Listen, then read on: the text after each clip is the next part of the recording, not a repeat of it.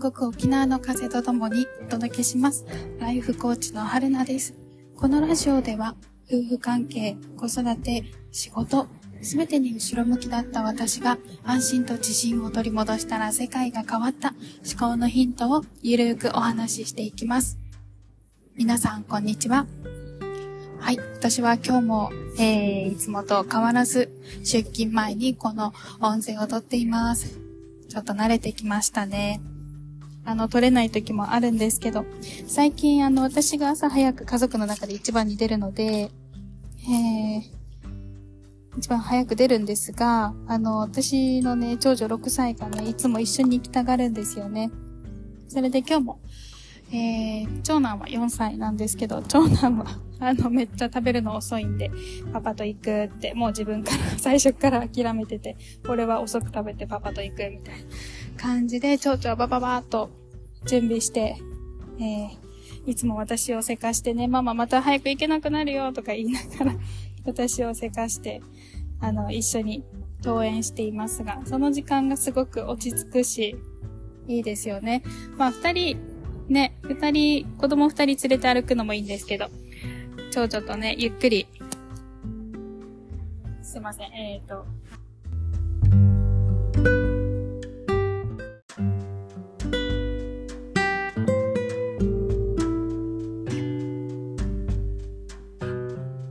すいません。えっ、ー、と、イヤホンさしたら、止まっちゃいました。そう、はい。それでゆっくりね、蝶々と二人で歩きながら朝にお話しするのも楽しいなと思っている今日この頃です。朝ね、もうちょっとね、上手に、あのー、効率よく私が準備できるようになったらいいんですけどね。つい朝ごはんを抜いたりとかしてしまうと、私はめっちゃお腹すくと嫌なタイプなので、はい、朝ごはんできれば食べたいなゆっくりと思っています。はい。今日はですね、今日のテーマは、何でも屋さんになるのはもったいないということでお話しします。何でも屋さん、何でもできる人。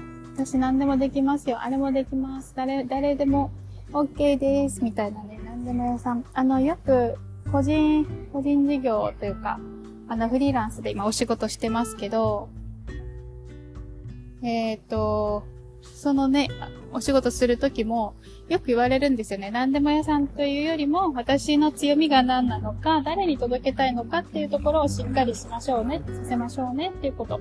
あの、いろんな師匠とか先輩方に言われます。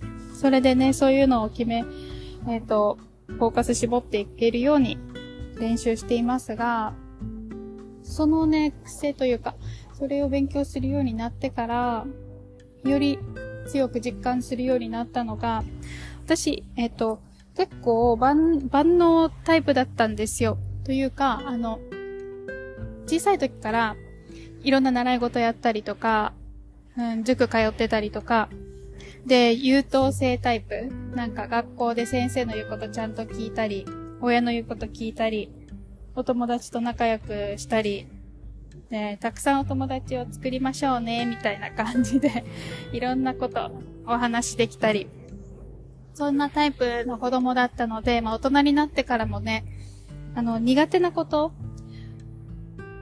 そう、苦手なことから、逃げないのが得意なんですよ。向き合うことが。苦手だなと思ったことから逃げないで。それ私、もちろんめっちゃ強みだと思うし、そうやって私は今までいろんな、ね、いいことを、あの、いいものを得てきたと思っているんですが、そう。で、で、プラス今私、福祉関係の施設で相談、窓口の相談員をしていて、うん、そこでも感じます。本当に世の中ね、年、世の中の年齢とか性別問わず、状況問わず、いろんな方がいろんな思いで窓口にいらっしゃるんですよね。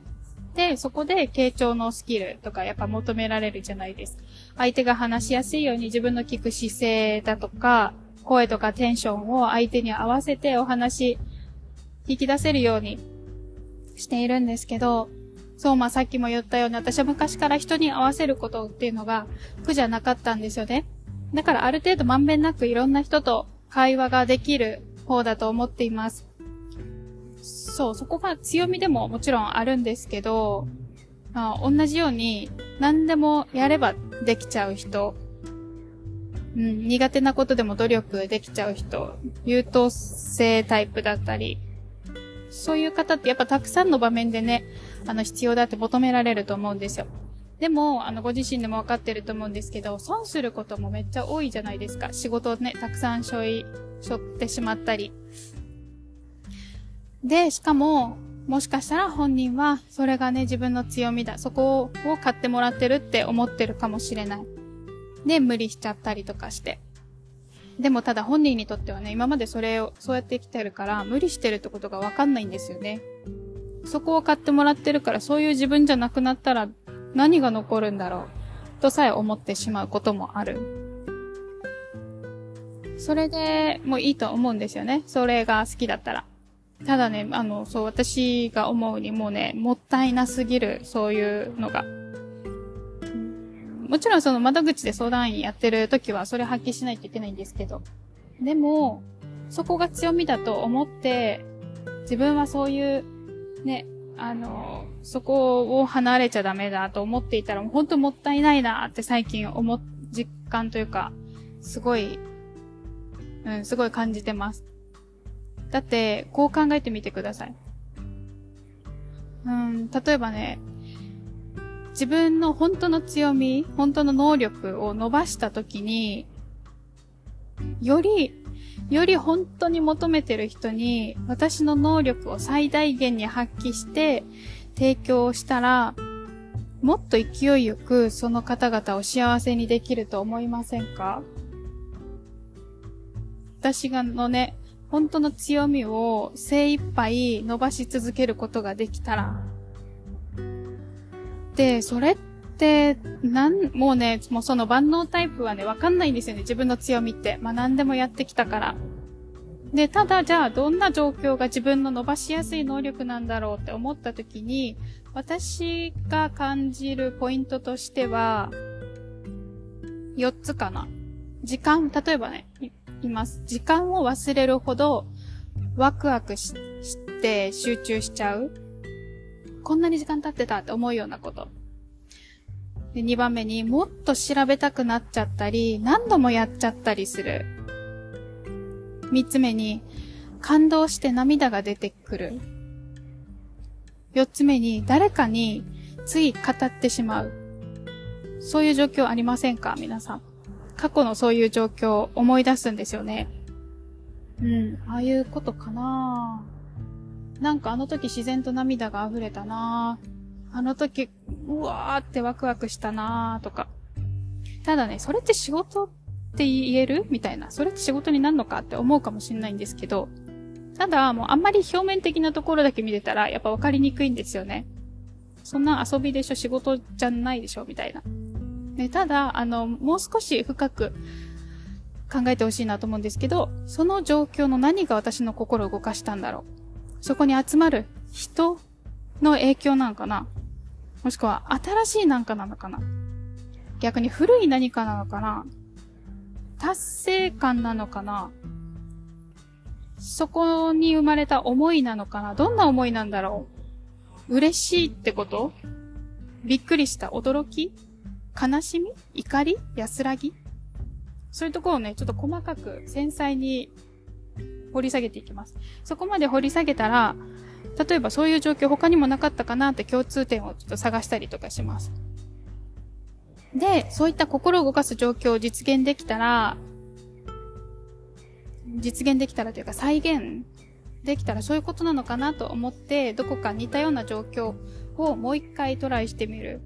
で、そこでやっぱりそうだって味わえたら、もうそこ伸ばしていきましょう。そこ伸ばすしかない。もっとそこで能力を再現なく伸ばせる。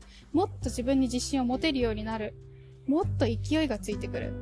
で、そういった姿を世の中に見せるだけでも、もっとね、世の中の本当に助けを求めてる人の力になるんですよね。あなたの存在が。そんな人生をくれたらどう思いますか？